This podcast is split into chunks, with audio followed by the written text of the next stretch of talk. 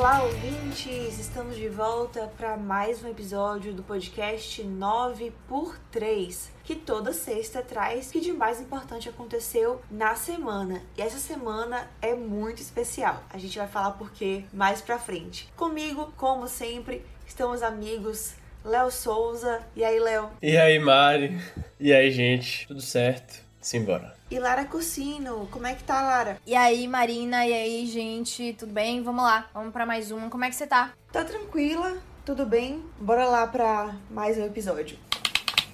O Tribunal de Justiça do Rio de Janeiro aceitou na quarta uma denúncia do Ministério Público do Estado e listou 11 réus envolvidos no incêndio do Ninho do Urubu, depois da conclusão das investigações do episódio que resultou na morte de 10 adolescentes jogadores da base do Rubro Negro em 2019. Entre os acusados está o ex-presidente do Flamengo, Eduardo Bandeira de Melo. Agora, eles vão responder por incêndio culposo qualificado, 10 mortes e lesão corporal, no caso dos três jovens que estavam no CT e sobreviveram. Os 11 terão prazo de 10 dias para responderem às acusações. Além de Bandeira de Melo, foram denunciados também Márcio Garotti, ex-diretor financeiro do Flamengo, Carlos Noval, ex-diretor da base do clube, atual gerente de transição, Luiz Felipe Pondé, engenheiro do Flamengo, Marcelo Sá, também engenheiro, Marcos Vinícius Medeiros, que é monitor do Flamengo, e aí da empresa que forneceu os contêineres onde os jovens dormiam, tem Cláudia Pereira Rodrigues, Wesley Jimenez, Danilo da Silva Duarte e Fábio Hilário da Silva. Por último, Edson Coleman da Silva, técnico em refrigeração, também foi listado. Na ação ajuizada pelo Ministério Público, o que o órgão acusa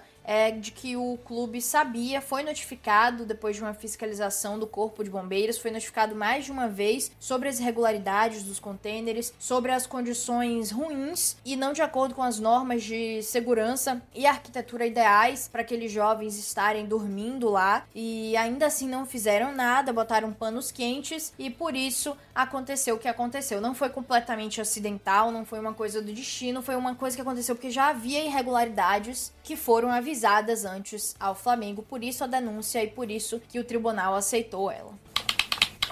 A primeira prova da edição 2020 do Enem foi realizada no domingo com um recorde de abstenção. 2.840.000 candidatos não participaram do primeiro dia do exame, número que representa aí 51,5% do total de inscritos. Alguns estudantes, a gente viu relatos nas redes sociais, né, foram barrados da entrada dos locais de prova porque as salas estavam lotadas. Diante disso, uma decisão da 12ª Vara Civil Federal de São Paulo determinou que esses candidatos terão direito à reaplicação do exame, marcada para os dias 23 e 24 de fevereiro. O pedido feito pela Defensoria Pública da União para que fosse cancelado o segundo dia de provas, marcado para esse domingo agora, no entanto, foi negado.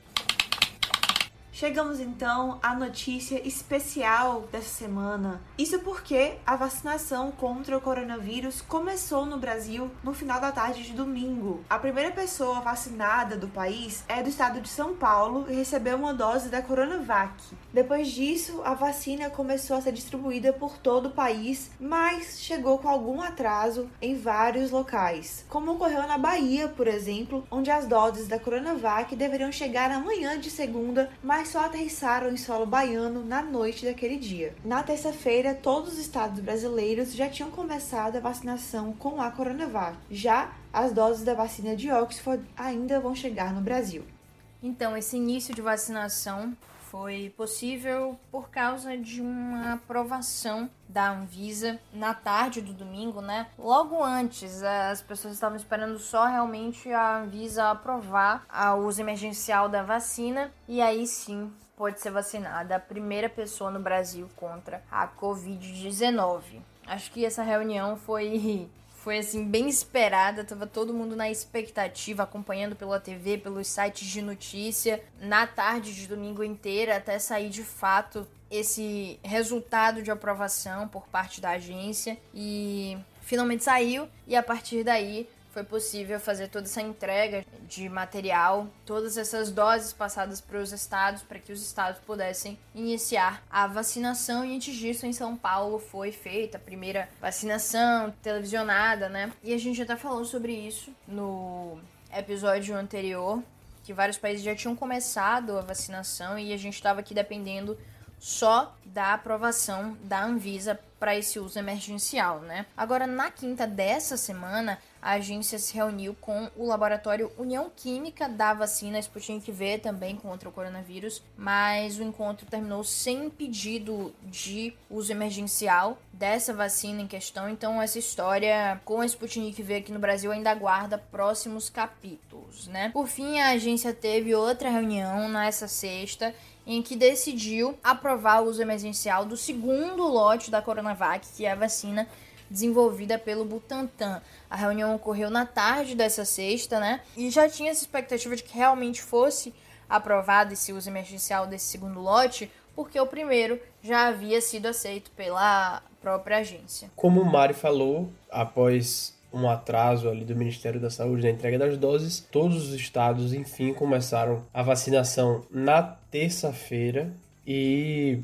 estados e municípios têm divulgado aí é, seus vacinômetros, né? Divulgado aí quantas pessoas foram vacinadas. Tem uma página, um perfil no Twitter, Coronavírus Brasil, arroba é coronavírus Bra1, que eles estão compilando esses dados junto às secretarias estaduais, municipais e tem um vacinômetro geral do Brasil.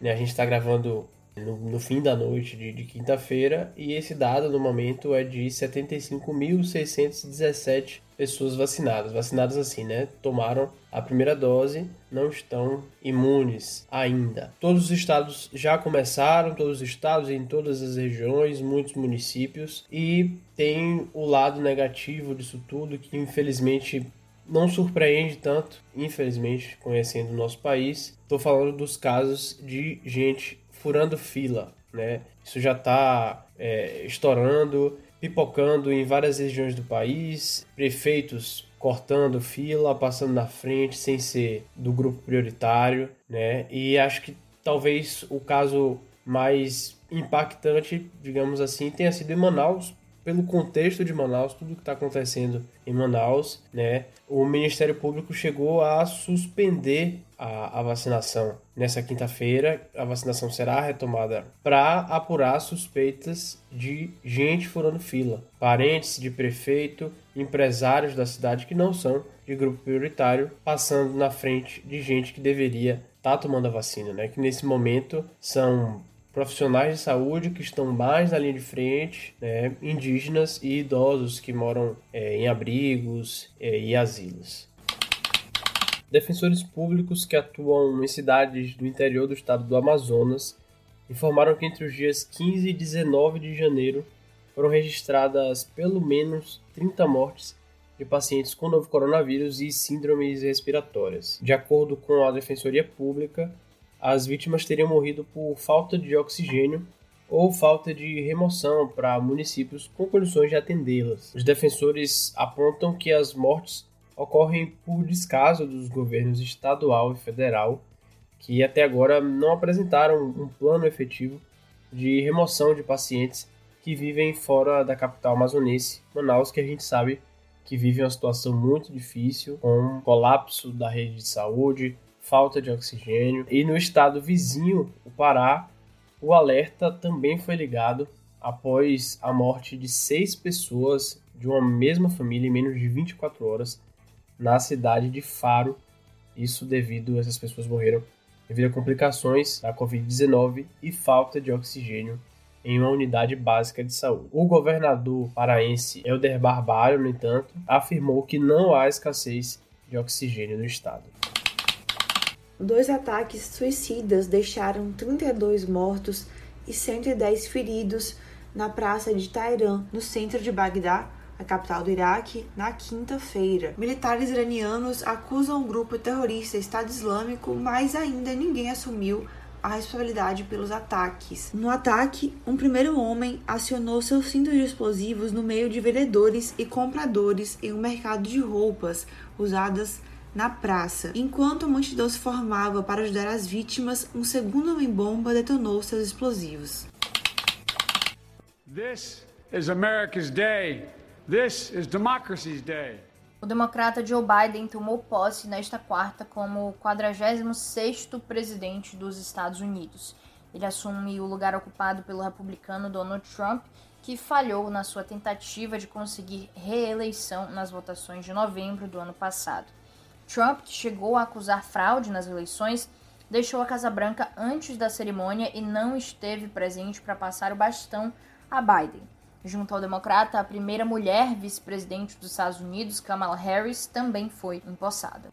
Essa posse de Biden foi marcante tanto pelo que ele disse, um aspecto simbólico, né? E também pelo que ele fez logo nas primeiras horas como presidente empossado. Primeiro, quanto ao que ele disse, o discurso dele trouxe várias afirmações capazes de pontuar é, tudo aquilo que ele vinha demonstrando na campanha que ele seria. Então, algo oposto ao que Trump é, pretende ser ou era. Então, ele falou sobre a verdade ficar no lugar da mentira e também citou o terrorismo interno, que é algo que chama atenção, né? Pelo posicionamento que o país tem contra o terrorismo. E citou também o problema nos grupos que ainda creem, infelizmente, na supremacia branca. Aconteceu, por exemplo, no Capitólio, a invasão durante sua confirmação no cargo. Então, foi um discurso muito simbólico, muito marcante. A posse como um todo foi cheia de simbolismos, com uma poeta negra de 22 anos chamada Amanda Gorman, declamando um poema sobre a divisão do país, também com Jennifer Lopez falando um trecho em espanhol. Então a posse trouxe a mensagem de união. Pensando sobre o que Biden fez assim que ele foi empossado, logo nesse primeiro dia ele assinou 17 ordens executivas para mudar ações de Trump, inclusive com ordens que mudavam realmente questões que Trump tinha é, aprovado, né? tinha passado é, durante seu mandato. Algumas das ações marcantes das 17 estão a obrigatoriedade de uso de máscaras e também de se manter a distância nos prédios federais, também em espaços federais, coisa que Trump não tinha feito. Ele também decidiu colocar de volta os Estados Unidos na Organização Mundial da Saúde, a OMS. Ele fortificou o DACA, que é um programa que protege imigrantes sem documentos que foram levados para o país quando eram crianças, um programa que Trump tentou acabar. Biden ainda reinseriu os Estados Unidos no Acordo de Paris, já que ele tem essa linha de combater as mudanças climáticas e ele também determinou a pausa na construção do muro entre os Estados Unidos e o México, dizendo que vai utilizar esses recursos de uma forma mais apropriada. Desde que Biden é eleito, muito se fala na influência dessa mudança aí, né? A saída de Trump, um ídolo, presidente Jair Bolsonaro, e a chegada de Biden, quais são as consequências disso para o país, para o Brasil, para as relações entre os dois países? Para a maioria dos, dos, analistas, o ponto que gera mais expectativa, assim, e que pode gerar uma pressão sobre o Brasil é a questão da política ambiental, que Biden já manifestou que será uma das plataformas do seu governo, a preocupação com o meio ambiente, desenvolvimento sustentável. Lembrando que Biden, no debate televisivo com Donald Trump, chegou a falar em sanções ao Brasil, né, caso o país coloque um freio no desmatamento da floresta amazônica. O presidente Jair Bolsonaro, que foi um dos últimos líderes de países a cumprimentar o presidente Joe Biden depois da eleição dele. Dessa vez, acho que agora a ficha caiu, né? Não tem mais para onde correr. Ele passou esse tempo alimentando o discurso de que houve fraude na eleição, que é o, é o discurso trumpista, né? Parece que a realidade bateu um pouquinho a porta do presidente, né? E ele fez uma carta cumprimentando o Biden pela eleição, até longa, assim, que você nem consegue ver Bolsonaro no texto. Primeiro que a gente sabe que o presidente não é pessoa das mais diplomáticas, né, longe disso, mas no texto ele cumprimenta Joe Biden, parabeniza o americano pela eleição e afirma que Brasil e Estados Unidos têm longa e sólida relação baseada em valores elevados, né, manifestando que ele quer manter isso. O Brasil não deve ser, não está na lista de prioridades de Biden nesse momento, né? Com certeza ele deve olhar mais para assuntos internos, mas vamos observar. Fato é que o governo brasileiro parece que entendeu que não vai dar para alimentar sempre discursos como de fraude e, enfim, vai ter que se realinhar aí com o novo presidente dos Estados Unidos. Uma explosão em um prédio no centro de Madrid deixou quatro mortos e dez feridos na quarta-feira. Segundo o prefeito da capital espanhola, José Luiz Martínez Almeida, a explosão pode estar relacionada a um vazamento de gás. Um porta-voz do governo confirmou que uma das vítimas não era moradora do prédio e passava pela rua no momento da explosão.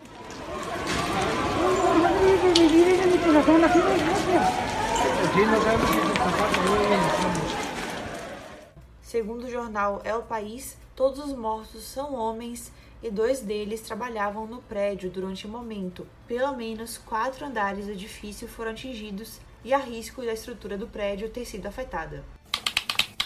O deputado Arthur Lira, do PP, conseguiu nesta quinta importante apoio na sua candidatura à presidência da Câmara. O PSL, que tem bancada de 36 parlamentares na casa, anunciou que deixa ao lado de Baleia Rossi, do MDB, atual maior concorrente de Lira e favorito para ganhar essa eleição, para apoiar o deputado do PP. A reviravolta foi possível porque outros cinco parlamentares da legenda aderiram à ideia, formando 19 e maioria na sigla. Lira, que é o queridinho do presidente Jair Bolsonaro, né, apoiado por ele, tenta ganhar vantagem em cima de Baleia, que ainda está na frente na corrida, considerando a soma de deputados dos partidos que declararam apoio a cada candidato. A diferença, no entanto, diminuiu para míseros quatro parlamentares. Lembrando que o voto é secreto e muitos representantes podem acabar traindo, entre aspas, seus partidos no sigilo da urna.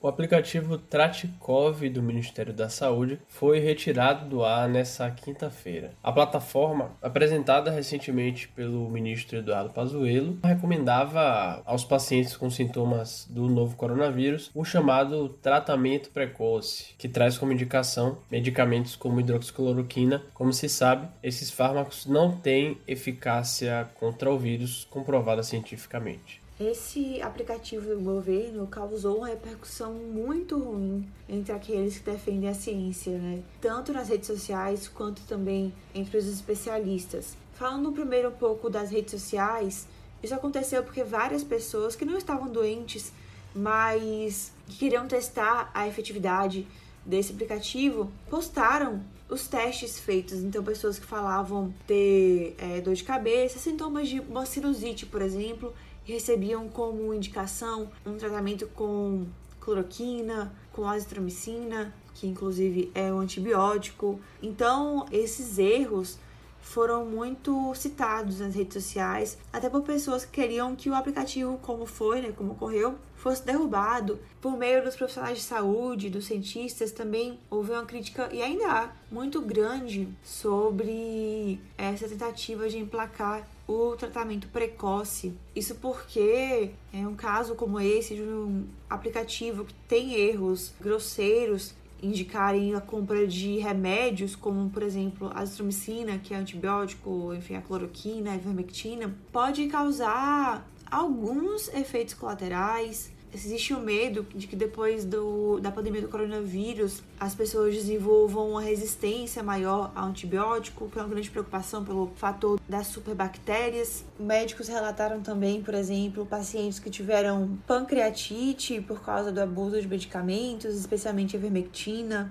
É, existem pacientes que estão tomando esses remédios há muito tempo, desde o começo da pandemia, por achar que eles possam evitar a contaminação. Ainda existem casos, relatos de arritmia cardíaca pelos medicamentos. E depois de muita pressão, o Conselho Federal de Medicina publicou na quarta uma nota esclarecendo que pediu ao Ministério da Saúde a retirada do aplicativo do ar. O conselho aponta que a ferramenta não preserva de forma adequada o sigilo das informações, ainda permite também o preenchimento por profissionais não médicos, além de assegurar a validação científica de drogas que não possuem reconhecimento internacional e também pontuou outras duas coisas, como a indução à automedicação e a interferência na autonomia dos médicos, além de não deixar claro em nenhum momento a finalidade do uso dos dados preenchidos pelos médicos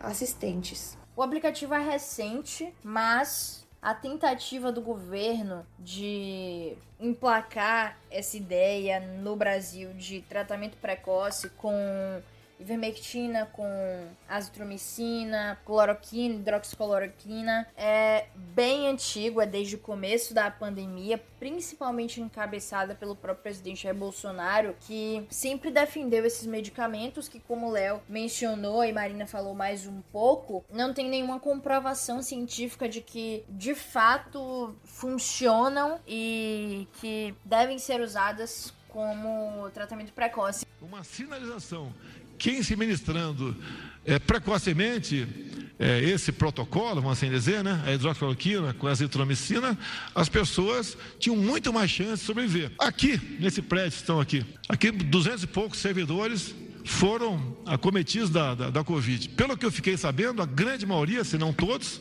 não posso comprovar, usaram a hidroxicloroquina. Nenhum foi internado.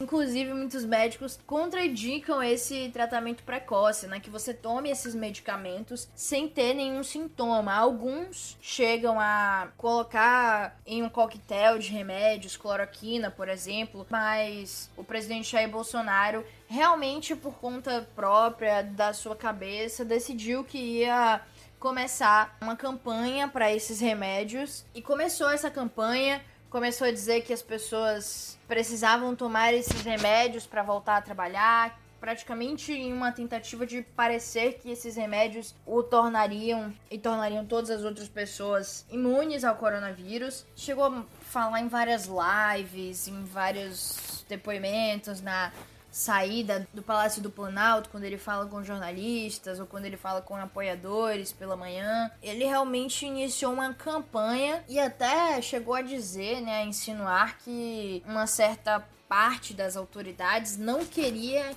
que fosse tomado para que o problema não fosse resolvido e que o problema seria resolvido caso os remédios fossem consumidos pelas pessoas antes de qualquer sintoma. Depois de um tempo, ele chegou até a falar, assumir, né, nas lives, não, eu sei que não tô falando que tem comprovação médica, não. O que eu tô dizendo é que eu estou tomando, e aí depois ele pegou coronavírus, e aí o discurso dele passou a ser, eu estou tomando, e eu o que eu sei é que não tem comprovação, mas eu passei pela doença sem sentir quase nada, né? Teve até um meme que foi ele mostrando a, a cloroquina para uma EMA na época que ele ficou isolado com o coronavírus e aí fazia esse passeio com as emas ali da, da Alvorada, onde é a residência do presidente, né? Agora ele recuou nisso, né? Agora que as vacinas estão realmente chegando no Brasil, que o processo de iniciar a vacinação já começou, ele parou de fazer essa campanha Ficamos então por aqui com as notícias da semana e vamos agora com o Léo trazer um fato que marcou esses tempos, né? O que é, Léo? Gente, já já apago esses stories, ainda vou voltar para minhas férias, mas só para vocês entenderem.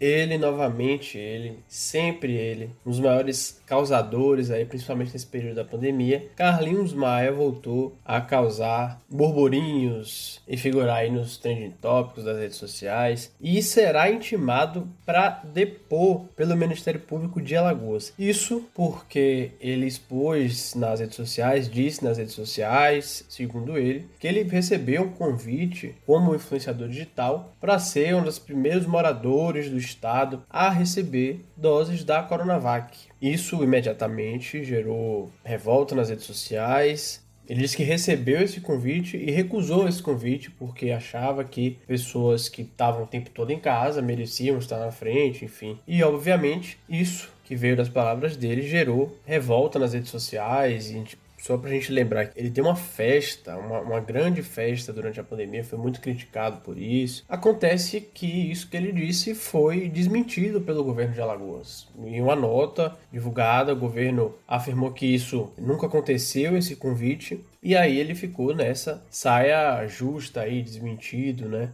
Pelo governo. Mas então respondeu que esse convite não veio do governo. Ele chegou a expor em um, em um post que seria a prefeitura, mas apagou logo em seguida. Ficou uma história super mal contada. Então não foi o governo do. Então eles desmentiram aí uma coisa que não foi nem não partiu nem deles, certo? Isso foi uma coisa conversada com, com o prefeito de Maceió e foi uma ideia que eu quis passar para vocês mais um episódio que acaba desgastando o influenciador, que vai agora precisar ser ouvido pelo Ministério Público, Carlinhos Maia, as autoridades de Alagoas, para apurar toda essa história aí, né? O que vier.